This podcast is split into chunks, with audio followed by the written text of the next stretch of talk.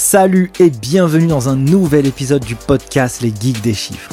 Chaque semaine, je vais à la rencontre de personnes qui réinventent ou interagissent avec le monde de la comptabilité ou de la gestion d'entreprise. Experts comptables, entrepreneurs, directeurs financiers ou acteurs de l'écosystème, je cherche à dénicher pour vous les meilleures pépites pour comprendre comment designer son profil et devenir inarrêtable sur le marché du travail.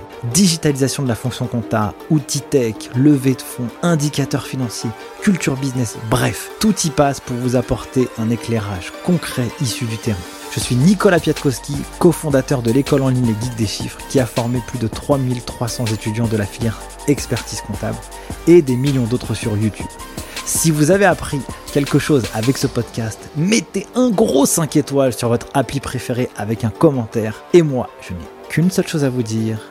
Prenez place et c'est parti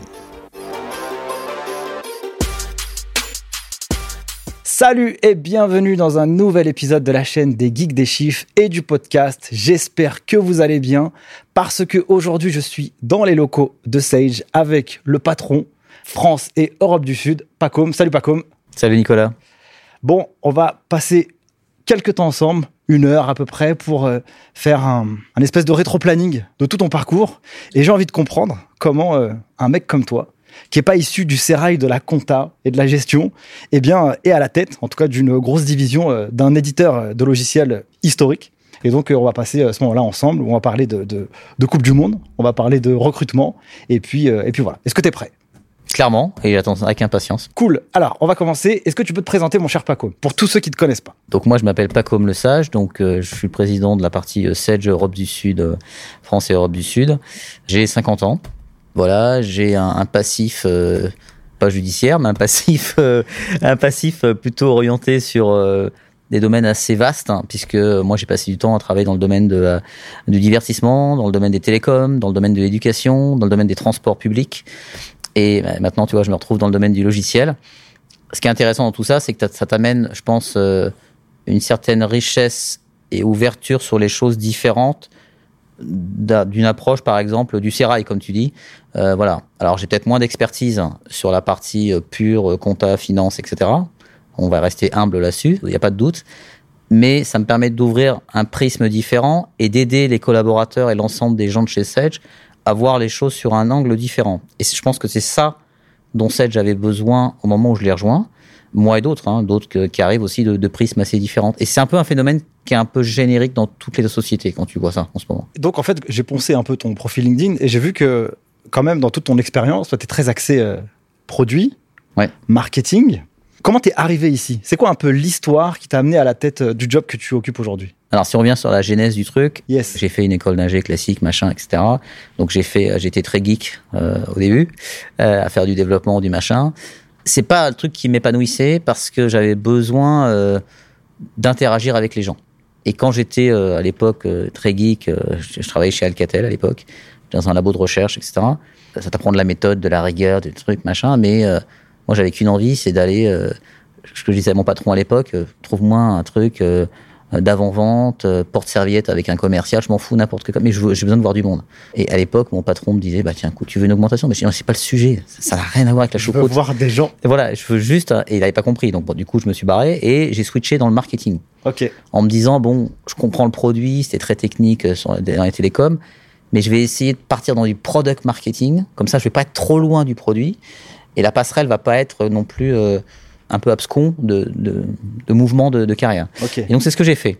Et fur et à mesure, j'ai toujours essayé de travailler avec le prisme de, du produit, de la valeur de ce qu'on amène au client euh, ou à l'entreprise euh, demain. Et donc, de fil en aiguille, j'ai fait pas mal de structures. Mais comment tu as développé cette culture, toi? Parce que quand tu sors d'école d'ingé... Parce qu'un ingé, euh, je te coupe, mais un ingé, le, le, le truc, c'est... Enfin, moi, en tout cas, ça s'est orienté sur le pragmatisme. Je vois. Les faits, il euh, n'y a rien de magique. Il y a une explication à tout. Et donc le produit, s'il fait ci, s'il fait ça, c'est pour répondre à un besoin, pour tester un besoin et créer un, un besoin aussi du futur. Euh, mais c'est pas juste, euh, c'est pas juste une déco sur un mur, quoi. C'est un peu plus que ça. Faut que ça apporte de la valeur. Clairement. Et donc c'est ça qui m'a qui m'a toujours drivé. Et à partir du moment où tu crées ça, créer le modèle économique derrière qu'il faut, l'environnement tu le crées autour. Et donc maintenant, si je fais le parallèle avec Sedge, pas mal d'allers-retours sur différents domaines, et quand je me suis retrouvé à, avoir les entretiens avec Sedge, j'ai vu Sedge comme une boîte euh, qui a créé le contenu, mais qui a un contenant euh, qui mérite une petite amélioration, on va dire un petit coup de peinture ou un petit coup de lifting, pour être simple, pour être honnête. Et donc, à partir du moment où tu as le contenu, la base, le truc robuste, mais que tu retravailles le contenant, ce que font pas mal de petites startups qui se créent sur le marché aujourd'hui. Elles travaillent avant tout le contenant, même si elles n'ont pas tout le contenu encore. Nous, c'est l'inverse. Donc, nous, fallait, il fallait qu'on retravaille et qu'on refurbiche, comme disaient les Anglais, euh, l'ensemble pour rendre le truc un peu plus attrayant, pour se mettre au goût du jour par rapport à tout ce qui se passe sur, euh, dans l'écosystème, dans les marchés du small par exemple, avec euh, les experts comptables, les toutes petites entreprises et la digitalisation, la dématérialisation, etc. Donc, il fallait repenser tout ça. Et donc, c'est pour ça que j'ai rejoint Sage. Après, de fil en aiguille, donc je l'ai rejoint dans une, dans une posture très produit. Et puis, les, euh, au bout de quelques mois, ce qui s'est passé, c'est qu'on m'a demandé de me positionner pour driver plus que ça et avancer sur la partie sales, marketing, business, l'ensemble de la, de la région. Et donc là, j'ai été assez direct avec les gens du siège en leur disant le choix que vous faites, si demain vous voulez me mettre là, faites le choix de mettre quelqu'un qui ne va pas juste penser à clôturer son chiffre de l'année, ce qui pouvait être le profil en général de pas mal de patrons de région, mais quelqu'un qui va vous gratter pour préparer le coup d'après. Parce que en fait, dans une grosse organisation, c'est en, en termes de chiffres, c'est quoi ton périmètre que tu que tu gères aujourd'hui? Et même Sage de manière globale. Comme ça, ça permet aussi d'avoir un peu. Sage à peu près, c'est à peu près. Donc là, on a publié nos chiffres ce matin de l'année fiscale FI 22, donc euh, qui sont très bons. On est content. On fait à peu près 2 milliards de chiffres euh, au niveau mondial, et, et, nous, on gère à peu près sur notre région 400 millions. Ok. Donc pour te donner un ordre d'idée, c'est à peu près 20-21% du chiffre euh, du groupe. Donc on est important. Si tu veux, pour te donner un ordre d'idée, on a les États-Unis qui sont vraiment devant, qui sont plus sur une base proche de 600. On a le UK, euh, l'Irlande, etc. Donc le UK, ce qu'on appelle le UKI, qui sont un peu au-dessus de nous. Et nous, on est juste après. Et après, on a des beaucoup plus petites zones, euh, comme l'Allemagne, l'Espagne, etc., ou l'Afrique du Sud, qui sont sur des bases plutôt de 100. D'accord. Donc on est trois à être sur des, des chiffres plus importants. Et après, des acteurs. Alors, on a des positions dominantes différentes. C'est-à-dire que, en fonction des segments de marché sur lesquels on est, on est assez leader sur certains segments de marché ici en France et en Europe du Sud. D'autres pays comme l'Allemagne, par exemple, ils sont plutôt challengers. Parce que SAP, qui est le mastodonte euh, local, euh, donc eux, ils arrivent à avoir des taux de croissance plus importants parce qu'ils sont plus petits, comme des petits acteurs ici qui vont faire des grosses croissances parce qu'ils partent de plus bas. Nous, on part sur une position, par exemple, sur ce qu'on appelle le milieu de marché, les PME. On est leader sur ce segment de marché. Donc, croître de 10 ou de 15%, c'est plus challengeant. Bah, c'est clair. Tu dois traiter son, ton historique de base client et en plus continuer à faire de la croissance à côté. Donc ça, c'est plus difficile. Après, sur d'autres secteurs de marché, par exemple, euh, nos bases ETI, un peu plus, euh, donc euh, ce qu'on fait avec X3 ou la 1000, là, on a des taux de croissance. Alors, on est en phase de Microsoft, on est en phase d'acteurs comme ça. On arrive à avoir des taux de croissance plus importants que sur la, la PME parce que on est on n'est pas sur une position dominante. Quand tu es arrivé Ouais. chez Sage, Ouais. on t'a dit euh, ne fais pas ronronner la machine. Toi, tu t'es dit si vous me mettez ici, je vais pas faire ronronner la machine Non. pour faire le chiffre et générer euh, quelques petits pourcentages euh, comme ça. J'ai envie de j'ai envie de quoi en fait? Alors j'ai plusieurs envies. euh, le truc, c'est ça. le- mon, le- mon prédécesseur qui avait ma, ma place avant, qui m'a embauché au début, euh, je lui ai dit voilà, si c'est juste pour euh, gé- gérer le truc, euh, et comme tu dis, j'ai- faire les 2, 3 ou 4 ou 5 ou 6% de croissance, bah, on va tous s'ennuyer et puis dans, dans 6 mois, j'aurai envie de divorcer et de plus être avec toi. Donc on va tous perdre notre temps et on est, on est des gens d'un certain âge, donc on a autre chose à faire. Donc euh, je lui dit si tu me laisses un certain nombre de latitudes pour avancer, convaincre le groupe que ça a un intérêt d'avancer comme ça, euh, on va on va avoir une, une histoire parce qu'en fin de compte pour moi la vie professionnelle c'est une suite d'histoires c'est une suite d'histoires et de c'est pas des relations amoureuses mais c'est des ouais c'est une suite d'histoires qui se passent et je pense que ce qui est intéressant ce qui rend la vie professionnelle intéressante c'est ça c'est qu'il y a cette multitude d'histoires je sais pas si cette multitude d'histoires peut se passer dans la même entreprise toute une vie en tout cas si c'est le cas je pense qu'il faut avoir une certaine de une certaine envie de, changer les choses et de même de changer de job dans la boîte dans laquelle on est. En tout cas, moi, j'ai trouvé cette richesse-là en changeant de structure régulièrement. Et donc, je leur ai dit, moi, je vais être là pour essayer de faire bouger les lignes, de, un petit peu ce que je dis souvent, essayer de renverser la table régulièrement. Le, prisme que j'ai appris en bossant pas mal à l'étranger, aux États-Unis ou en Angleterre, alors surtout aux États-Unis, c'est d'essayer et surtout se planter. Si vous vous plantez pas, on va rien apprendre. Et donc ça, ça perturbe surtout dans un état d'esprit un peu français, alors que ça, ça choque pas du tout aux États-Unis. La culture de l'échec, euh, elle est importante. Alors, partir du moment où tu as un échec et après tu as une réussite, bien sûr, mais parce qu'elle te permet d'apprendre et d'accélérer plus vite derrière. Et donc, par exemple, ce qu'on a fait, nous, il y a un an et demi, deux ans, donc j'ai un passif, comme je disais, geek, tech, je leur ai dit, bah voilà, on va mettre en place des labs. Pourquoi des labs c'est important? Parce qu'on va tester, on va apprendre, on va questionner, on va interroger, on va essayer d'adapter, on va faire un premier truc, on va le réadapter, etc. Donc on va isoler des gens. Parce que Sage, c'est un éditeur de software qui a une taille intermédiaire. C'est pas un Microsoft, c'est pas un Oracle en termes de chiffres, euh, mais c'est pas non plus un tout petit éditeur euh, financé par des fonds euh, qui a levé 40 millions. Donc on est entre les deux. Mais on a un certain poids aussi pour bouger les choses. Et donc il y a aussi plein d'interdits que les gens, que chacun se donne en disant non, non, je peux pas amener ça, je peux pas proposer ça. Alors que à chaque fois, quand je rejoins l'équipe produit au début, ils ont plein d'idées. Je lui dis vous, êtes dix fois plus sachant que moi. Donc c'est pas moi qui vais avoir les idées. Par contre, moi, je vais être là pour déverrouiller les portes et faire en sorte qu'on essaye. Donc ces labs qu'on met en place, c'est pour tester, amener des nouvelles offres et puis réadapter pour vraiment exactement être sur le sweet spot de ce qui va marcher. Donc ça coûte de l'argent, tu aurais un exemple, un espèce de cas d'usage qui a été traité par le lab, qui a pu. Euh, voilà, je pense que tout, euh, tout n'est pas utile, mais il y a peut-être des, choses qui sortent de. Euh, on a essayé de développer ce qu'on a mis. on a mis en place une équipe. Alors, j'ai deux exemples. Le premier, c'est avant de lancer notre première version de produit qui sortait du lab. Donc, il y a des gens qui bossent à l'IT, il y a des gens qui bossent au développement produit, il y a des gens qui bossent sur la partie web, etc. Donc, il y a plein, plein de trucs. Et puis, euh, bah, tu check euh, chaque étape en disant, bah tiens, est-ce que toi c'est bon, toi t'as préparé, toi c'est bon, tout est nickel, on peut y aller, tac, tac, tac. Et on faisait des comités de pilotage, de suivi, etc. Et à un moment donné, on, s'est retrouvé dans une situation un peu UBS où t'as le truc de se dire, attends, moi j'ai fait mon job, le truc il marche. Hein. Ok, et t'as le mec d'à droite qui doit récupérer le ballon, un peu comme au rugby, mais tu t'es arrêté de courir et moi je suis 100 mètres devant là. Ouais, je vois. Euh, mais moi j'ai bougé pendant que tu bougeais. D'accord? Ce qui s'est passé, c'est que quand le mec avait fini son job, qu'il avait renvoyé l'information, l'information d'enregistrement d'un nouveau client au mec d'après, fallait que le client final attende un quart d'heure avant que l'enregistrement soit actif. Donc on leur a dit, les gars, vous vous rendez compte qu'il y a le mec, on va le laisser un quart d'heure au téléphone. Qu'est-ce qu'il va faire pendant un quart d'heure là? Vous avez prévu de lui faire un petit divertissement, de lui mettre une petite vidéo YouTube de Nicolas qui va, qui, ça va être fun? Non mais c'est le délire le truc. C'est clair. Vous êtes en train de faire d'attaquer un prospect qui est censé être motivé et qui a envie d'y aller mais vous allez dire, bon, attends, prends, un quart d'heure, va prendre un café, ça va bien se passer. C'est complètement nul comme expérience utilisateur. Donc, vous vous parlez tous les deux. Et donc, tout ça, ça met en exergue les points de friction. Donc, ça, c'est un premier exemple. Le deuxième exemple qu'on avait fait euh, avec le lab, c'est que, tu vois, avant, on avait l'habitude d'avoir euh, des agents des ventes, dont des sales, euh, des agents du, support client.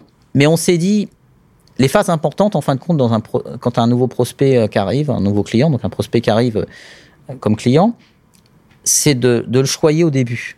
De voir déjà comment il utilise le produit. Pas essayer de lui survendre des trucs en disant alors, je vous mets du beurre, du Nutella et de la confiture. Hein. Vous allez voir, la, mixture est terrible. Tu vas juste le dégoûter plutôt qu'autre chose. Donc on lui dit bah tu commences par une première couche, tu goûtes, machin, etc. Tu vois euh, si ça te plaît. Mais nous, on, parlait, on va regarder ce que tu utilises dans le produit. Comme sur un téléphone, hein. je sais pas ce que tu as, un iPhone ou un Android, machin tu utilises 10% du truc. Ce qui est intéressant, c'est de comprendre pourquoi tu n'utilises pas 15 ou 17. Par rapport à ton profil de boîte, on va se dire, bah tiens, tu es une boîte qui, est dans tel domaine. C'est un peu dommage que tu n'utilises pas telle et telle fonction. On va pas te faire chier au début, on va dire, déroule ton truc, découvre le produit naturellement, même si on te guide. Mais par contre, on va te rappeler au bout de 2-3 jours, moins en logique vente, mais en logique euh, accompagnement, support. Et on va dire, bah, c'est un peu dommage, teste ce truc-là, et si tu veux d'ailleurs ce truc-là, tu sais quoi, c'est même pas une question de prix entre nous, on s'en fout, c'est pas le sujet dans un premier temps parlera du prix quand tu seras satisfait. Euh, donc période de découverte, etc. Et donc au bout de 2-3 jours, on dit bah tiens, teste ce truc-là en plus. Et on le rappelle un mois après aussi, pour dire tu es toujours content, il y a des points de, friction ou pas. Alors c'est beaucoup plus coûteux pour nous, parce que du coup, euh, c'est pas une vente que tu fais, bam bam, tu passes à la suite. Mais ce qu'on a analysé rapidement, c'est que le taux de satisfaction et le taux de résiliation des premiers mois a baissé drastiquement. Les problèmes qu'ont les petits, enfin, qu'ont les petits acteurs, les acteurs qui adressent le bas de marché que ce soit des QuickBooks sur les marchés anglo-saxons, ou que ce soit euh, même des Penny Lane ou d'autres, c'est que très souvent, ils vont faire pas mal d'acquisitions clients, et puis ils vont avoir un taux de, résiliation fort très vite derrière. Et ça, ça n'a aucun intérêt. Nous, en fait, on est une boîte qui, qui investit sur le long terme. C'est-à-dire que nos durées de vie clients, elles sont très fortes. Et tu as, une durée à peu près euh, moyenne? Je pense que ça dépend des, typologies de... Ça dépend des typologies, mais euh, on va dire sur le bas de marché, on a des fidélités clients qui, qui avoisinent les 5 ans, 4-5 ans. Et sur les hauts de marché, on est plutôt sur des 10-12 ans. c'est clair que en fait, euh, quand on utilise un outil et qu'on on l'a appréhendé, quand on est habitué, même notre cerveau, il est habitué à l'utiliser, telle fonctionnalité à gauche, à droite, etc. C'est ça. Sauf les experts comptables. Les experts comptables sont un peu à part en termes de durée de vie. Ok, intéressant. on va peut-être le creuser, ce, ce canal-là. J'imagine bien que tu as envie de parler de ça. Mais, mais du coup, euh, ouais, donc pour vous, en fait, il y a, y a, un vrai sujet parce que vous êtes une boîte SaaS. En fait, vous installez pas l'outil directement euh, dans la boîte et donc euh, c'est une formule par abonnement. Alors, pas pour tous. Oui et non. On est entre les deux. On est en train de devenir complètement une boîte SaaS. On On l'est pas à 100%. Donc, on a tout un historique aussi d'une base qui n'est pas SaaS. avec bah, du coup tous les aléas que ça engendre en termes, alors, que ce soit en termes de facturation, bien sûr, mais en termes d'accompagnement et de capacité à satisfaire, à, détecter les problèmes et à résoudre euh, rapidement les choses. Quand tu es en SaaS, euh, voilà, tu es aussi euh, es aussi dynamiquement beaucoup plus agile pour pouvoir mettre à jour et corriger les problèmes. Mais tu perds aussi autre chose. C'est-à-dire que nos marchés, ils sont, il n'y a pas beaucoup d'éditeurs, il y a peut-être c'est Gilles qui fait un peu ça, mais l'ensemble des éditeurs sont pas comme nous. Nous, on est présent sur tous les secteurs de marché, que ce soit l'expert comptable, le small, donc euh, les TPE, les PME, les ETI. Les acteurs, en général, se spécialisent sur un domaine et après, essaient de l'étendre. Et que ce soit la paye, la RH, euh, la compta et la GESCOM. Donc, on est présent sur tous ces secteurs-là. La maturité du, du SaaS euh, est pas la même partout et les besoins sont pas les mêmes. C'est-à-dire que quand on travaille, tu vois, on travaille par exemple avec des ministères. On a des offres dans différents ministères. Alors, je ne peux pas divulguer tous les ministères, mais euh, des, gros ministères qui nous utilisent, etc. Ministère des Finances. Pas la finance, mais un truc qui pas loin. Mais du coup, euh, ils nous demandent des choses très à façon, hmm. très, très euh, personnalisées. Ça, quand tu es en SaaS, c'est plus difficile. Et c'est pour ça que nous, on a un prisme de construction via un écosystème qui est important. C'est-à-dire qu'on a ce qu'on appelle nos tech partners, nos ISV, donc des, gens qui font du software, qui vont complémenter ce qui nous manque. Et le rôle de ces acteurs-là, il devient de plus en plus important dans le SaaS. Pourquoi? Parce que le SaaS, on va essayer de créer des briques les plus génériques possibles. Alors elles peuvent être spécialisées par ce qu'on appelle des verticaux, et on pourra en parler un peu plus sur le sujet Intact parce que c'est un peu le, futur de nos régions du coup, ce qui va manquer comme spécificité, par exemple, on a une offre qu'on va proposer euh, euh, sur les offres de chantier, gestion de chantier, etc. Eh ben, on a un partenaire, euh, par exemple, pour pas le nommer, qui s'appelle Allobis, qui est un petit acteur, qui nous permet de traiter la gestion de chantier via une interface mobile un peu sympa, etc. et tout, que nous on n'a pas développé, mais qu'on a plugué dans notre outil pour faire en sorte que l'ensemble fasse une histoire hyper pertinente pour les gens qui en besoin. Donc ça, euh, le SaaS, ça va faire ça. Alors que sur certains, par exemple, on gère, euh, on a le groupe Michelin, l'ensemble du groupe Michelin sur, sur le monde entier, qu'on gère, donc sur différents sites dans le monde. Bah oui, il y a des besoins très spécifiques qu'ils ont euh, sur nos produits donc X3 qu'on a développé avec des partenaires ou qu'on a fait à façon. Et ça, dans, dans le futur, on va le faire évoluer. Mais les besoins sont vraiment différents. Et plus les boîtes sont grosses, plus elles vont demander, elles vont être exigeantes sur du spécifique. Alors c'est notre rôle aussi de les éduquer à dire peut-être repenser les choses un peu différemment, ça vaut le coup et voilà. D'accord. Donc en fait, euh, tu as une vision où il faut que tu crées et développes un produit qui va s'adresser à euh, un espèce de produit standard. On va dire que c'est plutôt la partie euh, SaaS. Et donc là, il faut être très vigilant sur l'expérience utilisateur aussi parce que les gens, ils peuvent partir comme ils veulent et aller utiliser d'autres solutions. Donc le mmh. lab, c'est aussi un outil qui aide à garder la rétention des clients sur, sur le produit. Mmh. Et tu as une vision très spécifique où tu as Michelin qui arrive et qui disent C'est ça. Bon, le produit SaaS, c'est sympa, mais pour nous, ça va pas. Et donc là, vous devez mobiliser une équipe pour pouvoir le développer. Mais du coup, vous avez des contrats qui sont annuels, euh, parce que là, vous pouvez pas développer à, moindre, à moindre frais. Donc je pense que là, c'est. Juste pour finir, ce qui est important dans le SaaS aussi, c'est l'ouverture. Hmm. Euh, L'apéisation, ou quel que soit le mode d'ouverture du produit, à d'autres acteurs pour aller complémenter et faire en sorte que tu sois pas dans un, dans un silo complètement fermé, parce que tu n'as pas de futur. Une partie de notre futur, il est sur l'ouverture et d'être un acteur un acteur de passage, on va dire, d'un. Une partie de notre futur à Sedge, c'est de devenir un réseau maillé quelque part. Je sais pas si tu vois ce que c'est, mais c'est un truc avec plein plein d'acteurs et à un moment donné, toi, tu te retrouves au milieu de passage de ce réseau pour faire en sorte que tu ramènes de la valeur ajoutée. Il y a plein de choses qui se passent en ce moment, même d'un point de vue euh, réglementaire sur le marché. Euh, la facture électronique, ce que ça va amener comme obligation, va encore plus forcer les entreprises à rentrer dans cette logique de réseau maillé? Et donc nous, on a un rôle à jouer, des éditeurs. pour pas être euh, disrupté demain par d'autres acteurs qui vont venir nous tacler encore plus fortement. Les petits vont encore jouer, nous manger les mollets, c'est normal et c'est leur job de le faire. Moi, je le ferai à leur place. Mais ça, on doit être acteur de ça. On doit accompagner, faire de la coopétition, c'est-à-dire jouer le jeu aussi avec nos compétiteurs. Euh, mais aussi être présent sur d'autres angles différemment. Et ça, dans, ce background produit que j'ai, j'ai été tout le temps dans ces domaines de coopétition. Et donc c'est ça qui est intéressant et qui est, grisant, qui fait peur mais qui est grisant. Je trouve ça assez marrant euh, la, manière dans laquelle tu parles de, de, des acteurs de l'écosystème. Quel regard toi tu portes justement sur ces euh, nouveaux qui arrivent, qui qui déménagent quoi? Tu vois Est-ce que vous les voyez comme une menace? Est-ce que vous vous dites, bah ok, ça, nous permet à nous finalement de nous challenger, c'est cool, euh, on les regarde pas C'est quoi un peu votre, votre ta lecture du coup de, ça? Alors ça serait, euh, je pense, que ça serait une erreur de ne pas les regarder. Moi, je me rappelle, euh, juste pour une petite anecdote rapide, mais donc j'ai vendu une de mes structures euh, à Microsoft, donc je me suis retrouvé chez Microsoft, euh, bloqué pendant deux ans, machin, etc. Et c'était à l'époque où iTunes n'était pas développé encore en, en Europe. Il était présent aux US, mais il commençait à se développer en Europe. Et moi, je, à l'époque, euh, j'avais vendu une structure qui faisait des services de musique en marque blanche pour les opérateurs mobiles, machin, etc. à Microsoft. On avait des débats, je me rappelle, avec les mecs de Microsoft, quand on avait été racheté, euh, les mecs du groupe. Puis je leur disais, mais il y a quand même des trucs qui arrivent, là, des trucs euh, iTunes, les iPods, putain, ça va, ça va être compliqué quand même sur notre marché, etc. Apple, mais c'est pas un sujet pour nous, on est Microsoft. Et donc, cette position de, ah ouais. de, de mastodonte m'avait choqué. Ah, je vois. Alors, ok, Apple n'était pas Apple de maintenant, mais je trouvais ça hallucinant que les mecs pensent comme ça. Parce que tu voyais un phénomène qui accélérait avec euh, du fond, avec un changement d'écosystème, avec euh, tout un truc, un investissement fort qui était fait, et ils y prêtaient pas attention vraiment. Bon, c'est hyper dangereux de faire ça, donc il faut être hyper attentif. Par contre, c'est hyper enrichissant de comprendre ce que font les autres. Euh, c'est malin, parce que eux, ils sont ciblés d'être très bons sur un verticaux, enfin sur un truc spécifique, et là-dessus, ils vont faire le truc le mieux possible. Et s'ils sont bons, ils vont attendre un tout petit peu avant de se diversifier sur d'autres domaines. D'être la référence sur un truc en disant, d'un point de vue expérience utilisateur, sur telle brique de fonction, là vous pouvez me chercher, je sais ce que je fais. Euh, et puis quand je suis serein là-dessus, après je commence à populer, à aller chercher plus de fonds, parce que j'ai démontré à mon fonds d'investissement que, vous avez vu, euh, ma base client, ma satisfaction client, elle est super bonne. Euh, si vous me donnez euh, X milliers ou X dizaines de milliers de plus d'euros, de, je peux aller euh, faire grossir cette base existante avec plus de fonctionnels ou aller chercher des prospects que je peux pas aller chercher parce qu'il me manque ça. Et donc, les, les Time, les Penny Lane, les, les MyUnisoft, etc., sont dans cette logique-là sur le marché du small. Donc ça, c'est intéressant. Le seul truc qui est pas évident sur ce marché-là, c'est les paniers moyens.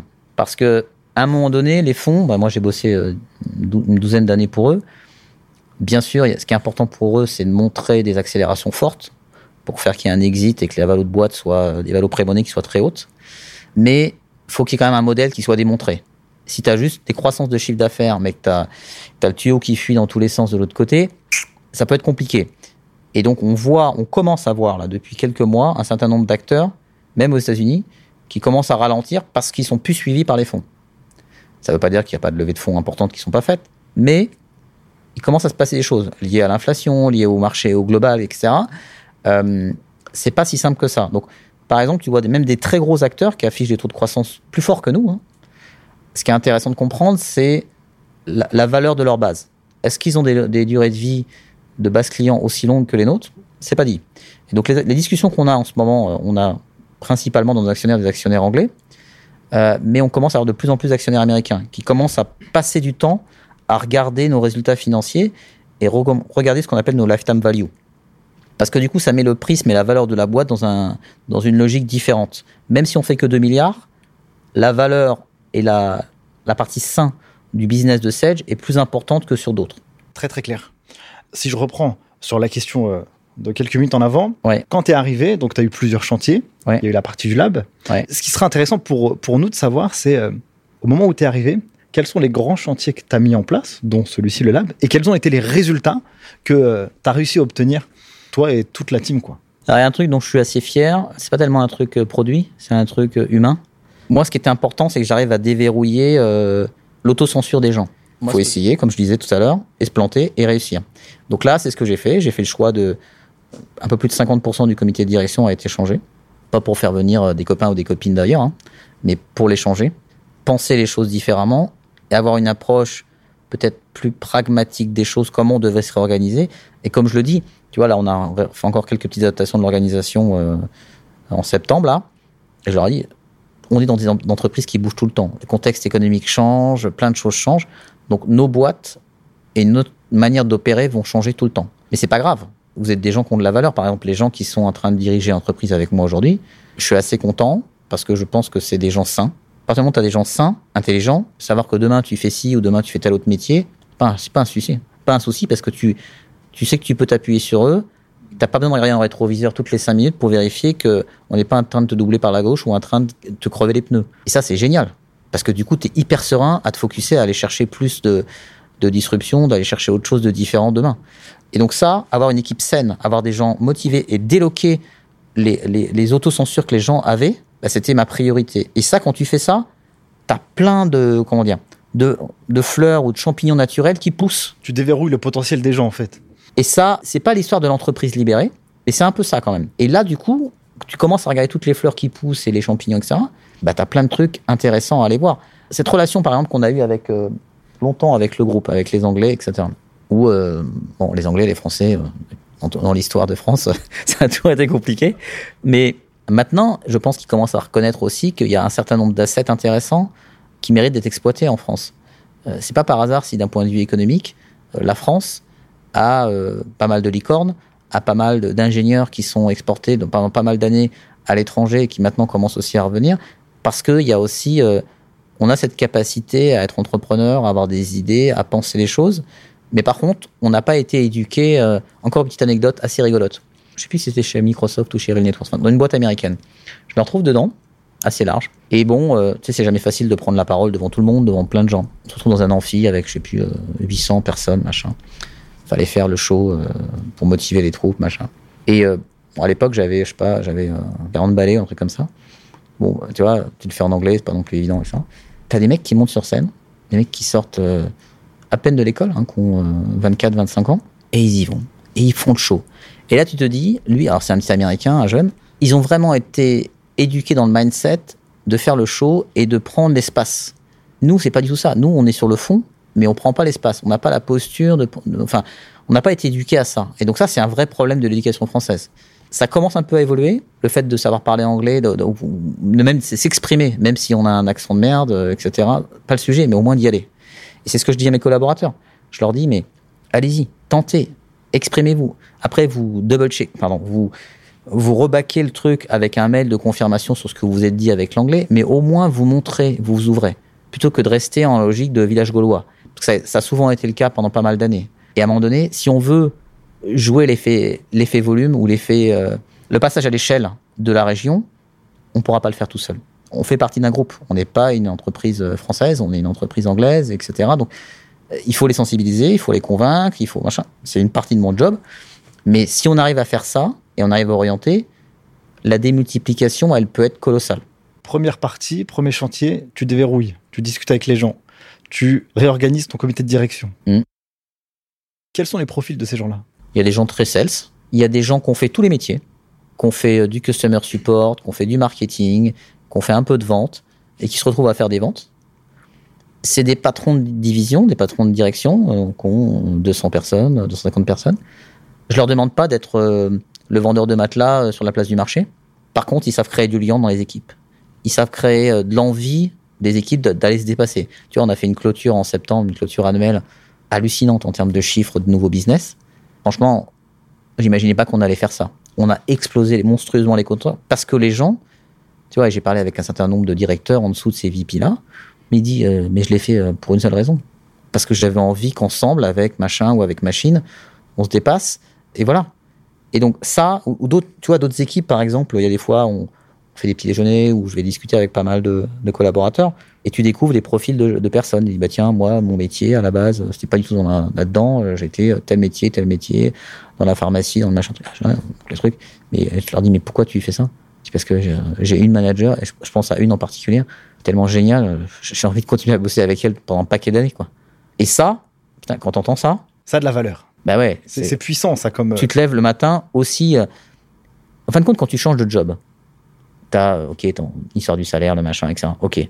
c'est pas que c'est mis de côté, mais en fin de compte, tu passes une grosse partie de ta journée avec tes collègues, etc. Donc ton manager au-dessus, ou, ou, tes collègues, ça a presque plus d'importance dans la motivation au jour le jour.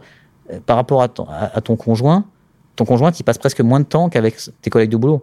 Donc c'est hyper, même si on est en télétravail, même si on a, on a changé nos prismes de fonctionnement, c'est hyper clé. Parce que sinon, au euh, ce qui est intéressant, euh, je fais une petite digression, mais ce qui est intéressant, c'est aussi euh, ce que les jeunes nous apportent dans leur manière de voir le monde. Honnêtement parlant, tu vois, moi j'ai trois enfants, j'en ai un qui a 18, un qui a 15 et une petite qui a 10.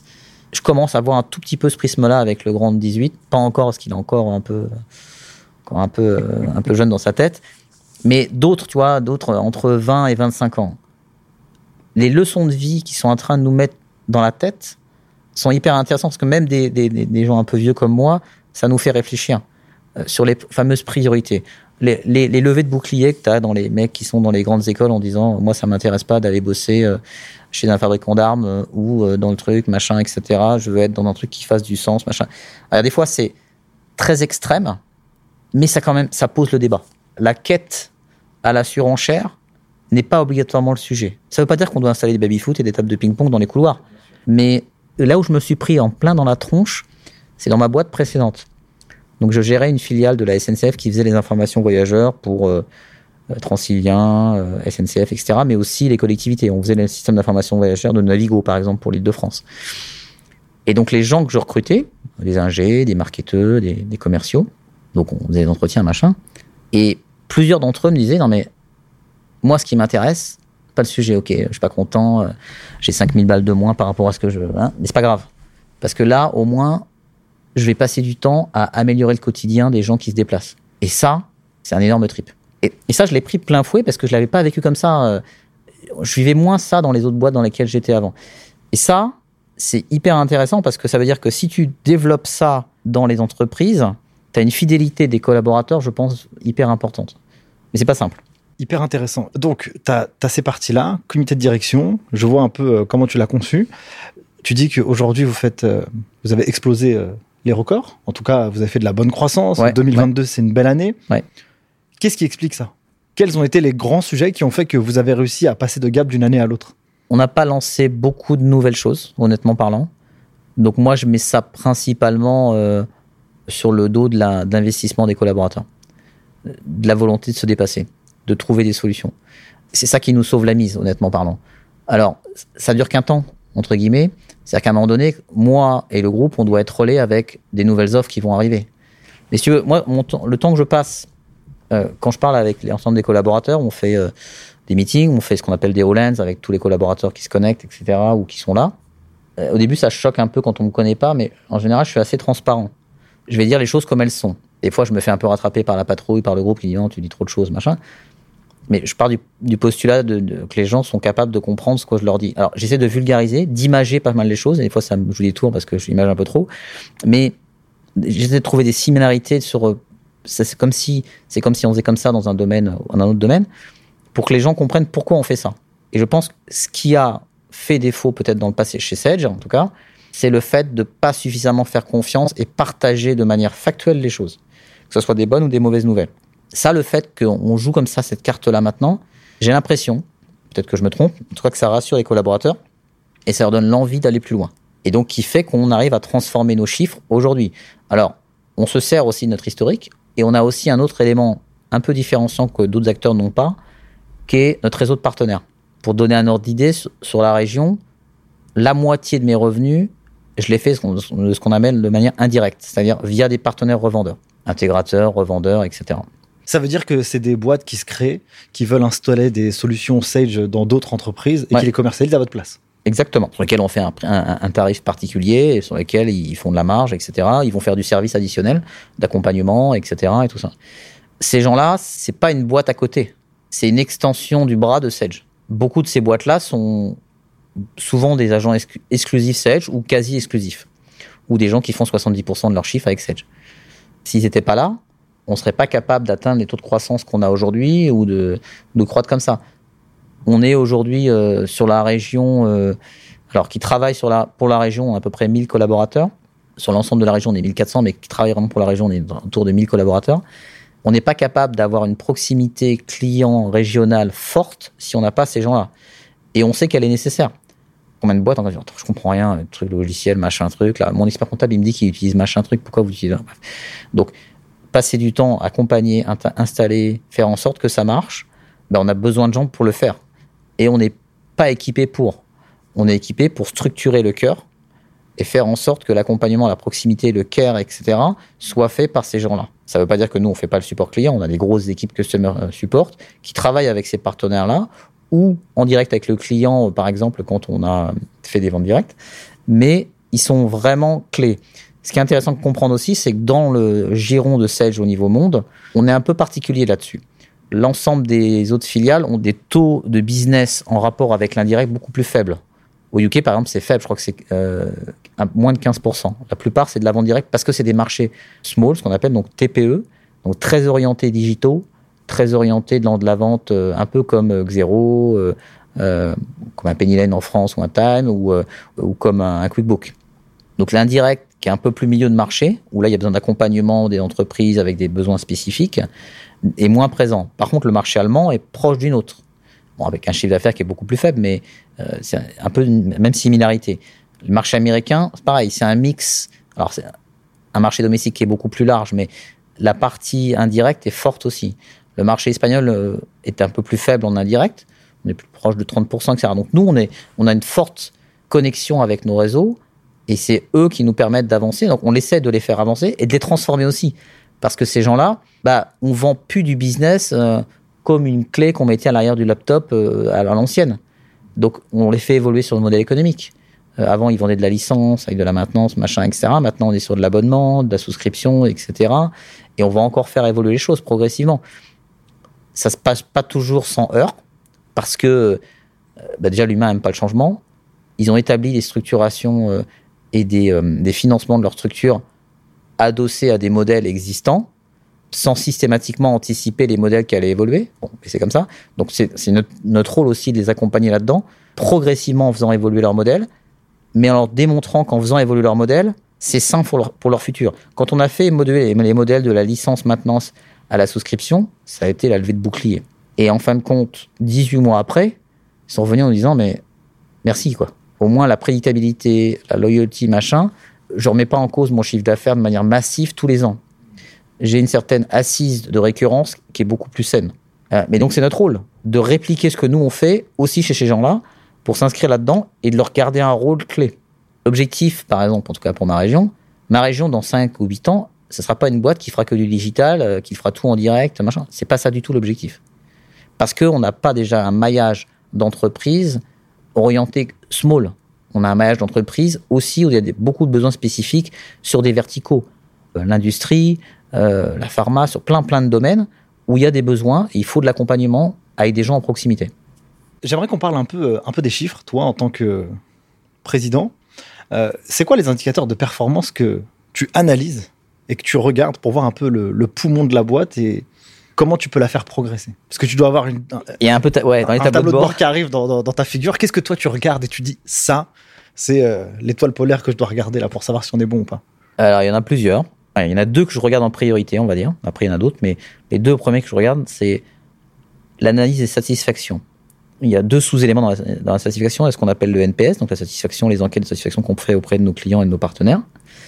Euh, voir si on continue à croître par produit ou est-ce qu'on a des, on a des points de, frottement ou de crispation sur certains produits, euh, etc. Donc euh, là, il faut qu'on réagisse rapidement pour dire, tiens, pourquoi ça va pas, qu'est-ce qui se passe, comment on corrige, etc.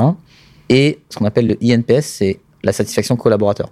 Là, on a progressé très fort dans la satisfaction collaborateur malgré le fait que euh, on ait euh, dû se séparer de certain nombre de personnes il y a quelques temps. On a énormément progressé.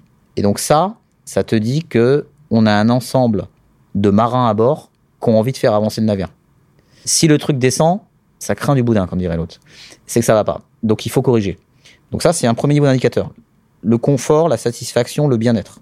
Ça, c'est, mais c'est pas financier, tu vois. C'est, très... c'est, hyper intéressant parce que, en fait, euh, si tu fais le NPS, bah, si ton produit est nul, bah, personne va l'acheter, quoi. Donc, tu n'auras pas une lifetime value qui va être aussi importante. Tu vas pas faire de chiffre d'affaires, tu vas faire 300, tu vas faire de recommandations. Bref. Donc, forcément, il faut regarder ça. Et puis, bah, les gens qui composent la boîte, ils, font la boîte aussi. Et, donc, comment vous avez euh, pu euh, améliorer justement le taux de satisfaction Comment ça se fait qu'il est remonté? Vous avez mis quoi en place? Parce que dans Alors- l'industrie de la compta et de la gestion, c'est un sujet de pouvoir re- retenir les talents. Je pense que dans n'importe quelle boîte, de toute façon. Sur la partie collaborateur, on en a parlé rapidement, c'est le, le fait de la transparence, d'é- d'échanger, etc. Donc ça, on en a parlé. Sur la partie euh, produit, euh, c'est par euh, la mise en place de nouveau de méthodes. on n'a pas réinventé la roue. Le fait qu'on fasse échanger un peu plus de manière régulière les équipes du customer support avec les équipes produits de manière régulière, avec des instances d'échange, etc., de remontée? Parce que tu avais encore des logiques très silotées de les équipes de développement d'un côté, euh, le support leur dire attends il y a machin qui m'a appelé qui m'a dit que ça ça allait pas etc oui très bien on, verra on mettre ça dans le backlog on verra quand on corrigera etc et puis euh, donc ça bah, c'est débile parce qu'on a quand même une grosse base client donc c'est intéressant de prendre des inputs de ce qu'ils nous disent les filtrer les modérer etc mais ça c'est un premier truc donc on a remis en place ces instances là de continuer les études clients on fait des études prospectives alors qu'on a fait dans le cadre de lab mais pas que les équipes produits elles sont habituées à travailler à aller analyser euh, demander euh, à mettre en place des bêta-programmes avec un certain nombre de clients tests en disant si on faisait ci, si on faisait ça, vous en pensez quoi un peu Donc euh, du quali, pas du quanti, du quali vraiment. Et donc ça, c'est une deuxième source d'information. Et la troisième source, c'est d'analyser la concurrence. Qu'est-ce qu'ils font de bien, qu'est-ce qu'ils font de pas bien, etc. C'est assez rigolo, mais donc moi j'ai pas mal de, de collabor- d'anciens collaborateurs qui bossent à la concurrence. Même des anciens collaborateurs qui étaient pas dans le domaine de la compta gestion qui bossent à la concurrence. Et on, et des fois, on, on- on mange ensemble, on discute. Il dit, il y a souvent, on prend un exemple sur tel et tel truc parce que d'un point de vue métier, vous êtes très bon quand même. Donc c'est assez rigolo. Alors qu'on n'est pas les plus modernes sur certains aspects, mais ils nous prennent en exemple sur la partie métier. Ben nous, c'est pareil. On regarde ce qui se passe. Tiens, machin, il a- ils ont mis ça. En... Ah, c'est pas bête le truc. Donc comment nous on le mettrait Est-ce qu'on fait pas juste un faire un MeToo Ça sert pas à grand chose. C'est vraiment faire un truc euh, MeToo dans un contexte euh, comment dire cégien. Donc euh, Sage, ça donnerait quoi comme euh, comme valeur ajoutée et comme bénéfice? Dans tout ce qu'on fait, quand on développe des fonctions ou des choses qu'on amène, on essaye d'avoir une sorte d'analyse de est-ce qu'il y a de l'usage derrière de la fonction? Donc on regarde les métriques. Et est-ce que on a ce qu'on appelle des, un peu des business cases Tiens, il faudrait développer telle fonction.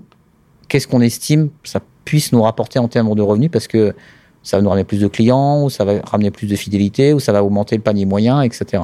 Donc on fait pas les choses par hasard. Donc c'est ça un peu ce qu'on appelle, on en parle souvent de l'innovation utile. C'est l'innovation qui est orientée vers des choses qui font du sens ou d'un point de vue revenu, donc parce que c'est intéressant, ou d'un point de vue pur usage, parce qu'on voit que ça, ça se développe. Et l'usage, dans tout ce qui se transforme là, dans tout ce qui se passe sur le marché du, plus sur le bas de marché pour l'instant, Euh, le métier d'expert comptable qui est en train d'être chamboulé, euh, ce qu'on appelle le pré-accounting euh, qui devient de plus en plus euh, le, le minimum de fonctionnement, etc. dans l'ensemble des logiciels. En fin de compte, on s'aperçoit que nous, dans le futur, je reviens sur l'histoire du réseau maillé là, on appelle ça nous en interne chez Sage, ce qu'on appelle le digital network. On va être acteur d'un écosystème. Et donc nous, on va vouloir être présent sur différents points de ce maillage avec des valeurs ajoutées de services qui seront des bouts de logiciels, qui seront des, des morceaux, etc., mais qui vont amener de la valeur. Parce qu'il y aura un algorithme intelligent qu'on aura développé associé à des, à des jeux de données qu'on aura traités de manière anonymisée. Et c'est ça qu'on est en train de développer.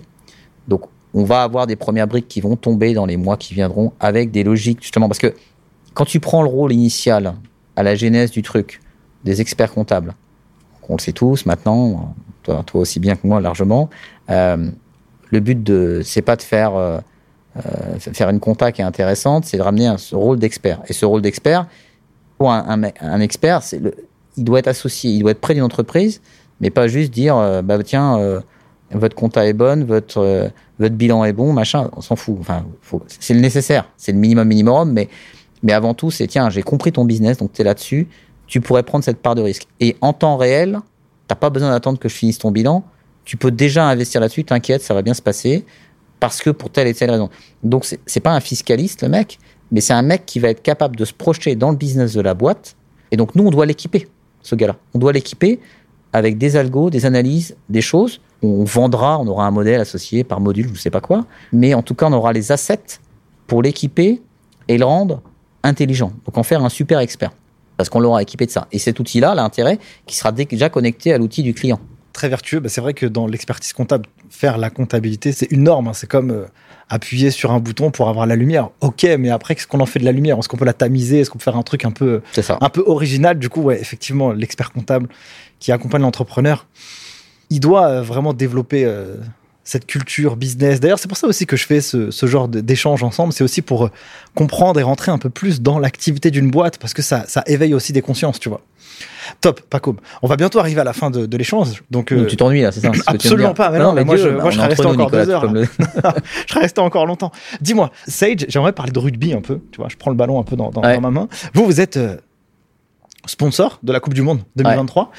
Pourquoi avoir euh, adopté tes stratégies de sponsoring? Qu'est-ce que c'est quoi un peu l'idée de, tout ça? Et qu'est-ce que vous en bah, qu'est-ce que vous en cherchez comme retour? C'est une bonne question parce que par exemple moi je suis plus fan de foot que de rugby. Bon, c'est comme ça. Mais ce qui est intéressant avec le rugby, c'est que ça symbolise encore des valeurs qui sont proches de celles qu'on a envie de véhiculer auprès de nos collaborateurs et de nos clients ou de nos partenaires. Qui sont que, en fédérant les choses, on arrive à se dépasser, même dans des moments difficiles, euh, même dans des moments de tempête, sous la flotte, le machin, etc. Comme on est ensemble, on est suffisamment solide dans le pack pour aller plus loin. Et donc ça, cette symbolique euh, d'image du rugby, alors, il y a plein de sports d'équipe qui existent, mais elle est encore plus prégnante dans le rugby. Euh, tu peux la trouver, bien sûr, dans les équipes de volley, des équipes de hand, de machin.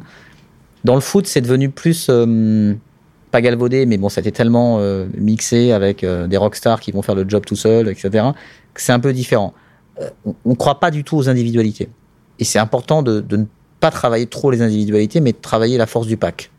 Et donc, c'est en ça qu'on y croit plus. Et donc, moi, c'est ce que je veux symboliser sur ma région. Et, le groupe est, très enclin à ça aussi. C'est pour ça que nous, on a signé en local cet accord et on est suivi maintenant par le groupe qui est en train de le répliquer avec euh, pas mal d'investissements sur le rugby aussi euh, pour symboliser ça. Donc c'est pour ça qu'on l'a fait dans cette logique rugby mais je vais être hyper content d'aller voir plein de matchs. Ah, tu m'étonnes, trop cool. On finit par une dernière question. Euh, je ne sais pas si, si tu peux me, me, me, parler un peu de ta, de ta vision de l'écosystème comptable et financier. C'est quoi un peu ta lecture euh, sur le futur avec la facture électronique, etc. Est-ce que tu as, as, une chose à, as des choses à partager là-dessus? Alors moi, je pense qu'il va... C'est un peu... Alors c'est vraiment vulgarisé, mais ouais, ouais. je pense que le monde, il va se séparer en deux euh, dans le futur. Et c'est comme ça qu'on va arriver avec nos, nos, deux angles aussi. Il y a un monde qui va se passer euh, expert comptable, TPE, jusqu'au milieu de la PME à peu près, où là, ça va devenir de plus en plus dématérialisé comme je te parlais du réseau maillé, du digital network, où là, on va être acteur et on va être un acteur avec plein d'assets présents à plein de points de passage. Euh, que ça soit, euh, par exemple, le fait est-ce que demain on va devenir PDP ou pas PDP, etc. Euh, bien sûr qu'on va s'intégrer avec un maximum de PDP pour être acteur de l'écosystème. Euh, on s'intègre déjà avec différents ISV, comme un, un, super ISV qui est une boîte géniale. Les fondateurs sont des gens top, hyper ouverts d'esprit, qui ont vécu des choses avant mais, euh, mais qui se remettent en question. Cette boîte s'appelle Regat. C'est une petite pépite, ce truc-là. Et c'est des gens hyper pragmatiques. On est hyper contents de travailler ensemble. J'aurais voulu qu'on aille plus loin dans la, dans la proximité qu'on est ensemble, mais ce n'est que partie remise, honnêtement parlant. Bon, bah, ces gens-là, ils ont tout compris. Ils restent humbles, ils tracent leur route, ils avancent. Donc, il y a tout cet écosystème de plateformisation qui va, qui va se développer de plus en plus. Et puis après, il y a ce qui va se passer dans tout ce qui est la PME et au-delà de la PME, les ETI, etc. Je ne parle pas des très grosses infrastructures, euh, Oracle, machin, etc., mais jusqu'à 500 euh, 000 collaborateurs. Là, c'est exactement ce qu'on va amener avec Intact. Donc Intact, on l'a annoncé, c'est un produit américain qu'on a racheté euh, il y a ça un paquet d'années maintenant, qui cartonne. C'est une vraie locomotive pour nous au niveau du groupe. Hein. On a des taux de croissance à deux chiffres monstrueusement hauts et très très hauts. C'est ce qui tracte une grosse partie de la croissance du groupe. Donc on va le déployer en France. Ça va être la première fois que ce produit va être déployé dans un pays non anglo-saxon. Donc on a un paquet de développeurs qui sont sur le sujet, on travaille la localisation. Ce qui est intéressant, c'est que leur prisme, ça a été de se dire, nous on travaille des verticaux. On a un premier vertical qui est ce qu'on appelle le non-profit et qui est un domaine dans lequel il, cartonne aux États-Unis. On a un autre, un autre vertical qui est euh, le manufacturing. On a un autre vertical euh, qui va être la distribution dans un autre vertical qui va être orienté sur les services, etc. Donc, ils ont différents verticaux. Et dans ces verticaux-là, ils disent, on crée des mini-entreprises. Et on veut avoir des commerciaux, du marketing, du product marketing, ça. Donc, on crée une entreprise dans l'entreprise. Et il n'y a que comme ça qu'on va être pertinent et aller loin. on va intégrer aussi des, des tech partners, des ISV qui vont complémenter ce qu'on va pas faire. On va quand même essayer d'avoir un corps financier transverse, mais on va créer des assets verticaux software supplémentaires pour être plus précis et être pertinent sur les besoins. Et donc c'est ce qu'on va déployer en France là euh, d'ici la fin de l'année 2023. Donc d'ici cet été, on va avoir des premières versions qui vont tomber avec quelques partenaires. On va tester, tu vois, la fameuse truc du, bêta test. On va le faire pendant neuf mois et on démarre là en janvier. Euh, et on va avoir un lancement commercial qui va, qui va avoir lieu à la fin de notre année fiscale, donc sur 2024. On va avoir ce produit-là dans un premier temps sûrement sur trois verticaux principaux, donc on va pas les divulguer maintenant, mais euh, qui vont nous permettre d'adresser. Et honnêtement, on voit pas quel acteur nous ferait du mal sur notre marché en face de nous avec ce produit-là. Il n'y en a pas aujourd'hui. Donc c'est super pour nous parce qu'on a besoin de se de croissance. Et comme on parlait tout à l'heure des collaborateurs qui nous ont fait sortir de l'ornière en termes de résultats, bah, ce produit-là va nous aider à continuer à sortir de l'ornière en plus de la motivation des collaborateurs. Super. Bon, bah, en tout cas, pour ce mot de la fin, euh, c'est génial, Pacom. Du coup, on arrive déjà à la fin de cet épisode et de ce podcast. Donc, si les gens veulent se retrouver, regardez un peu ce que euh, tu fais. Ils te retrouvent où Sur LinkedIn et Twitter J'ai pu voir. Ouais, alors Twitter, je suis pas hyper euh, actif là-dessus. Je suis un peu old school là-dessus. Désolé. Bon, en tout cas, on mettra les liens pour que au moins les gens ils puissent voir tes profils. Avec plaisir sur LinkedIn et sur Twitter. Et puis, euh, et puis voilà. En tout cas, merci, chers auditeurs du podcast et euh, chers internautes, d'avoir regardé cette vidéo et écouté jusqu'à maintenant. Si ça vous a fait kiffer, bah naturellement, mettez un sac étoile, un petit like, un commentaire, ça fait plaisir. Et puis ça permet aussi de pouvoir aller rencontrer des gens euh, comme Pacom et de les recevoir sur l'émission. Sur ce, mille merci. Merci Pacom. Merci Nicolas. Et moi, je vous dis à très vite pour une prochaine. Ciao Merci d'avoir suivi ce podcast jusqu'à maintenant. Si vous êtes arrivé ici, c'est que vous avez été hyper motivé. Je voulais vous partager quelque chose. Ce podcast, c'est du taf, mais c'est un plaisir incroyable pour moi à réaliser. Le jeu en vaut la chandelle. Si vous pensez que cet épisode ou ce podcast a été utile ou est utile pour vous, vous avez un moyen de pouvoir le faire connaître au plus grand nombre. C'est soit de le partager autour de votre réseau, soit de mettre un avis 5 étoiles ou un commentaire sur les différentes plateformes. C'est pour moi le seul moyen de pouvoir le diffuser au plus grand nombre pour que chacun puisse y retirer quelque chose de positif pour sa carrière personnelle et professionnelle. Sur ce, je vous remercie encore une fois. N'oubliez pas, si vous avez des besoins pour pouvoir vous former aux meilleures compétences comptables et financières, rendez-vous sur le site internet lesguideschiffres.com. On vous prépare à obtenir les meilleurs diplômes de la fière de l'expertise comptable. Et moi, pour finir, je n'ai qu'une seule chose à vous dire. À très vite pour le prochain épisode. Ciao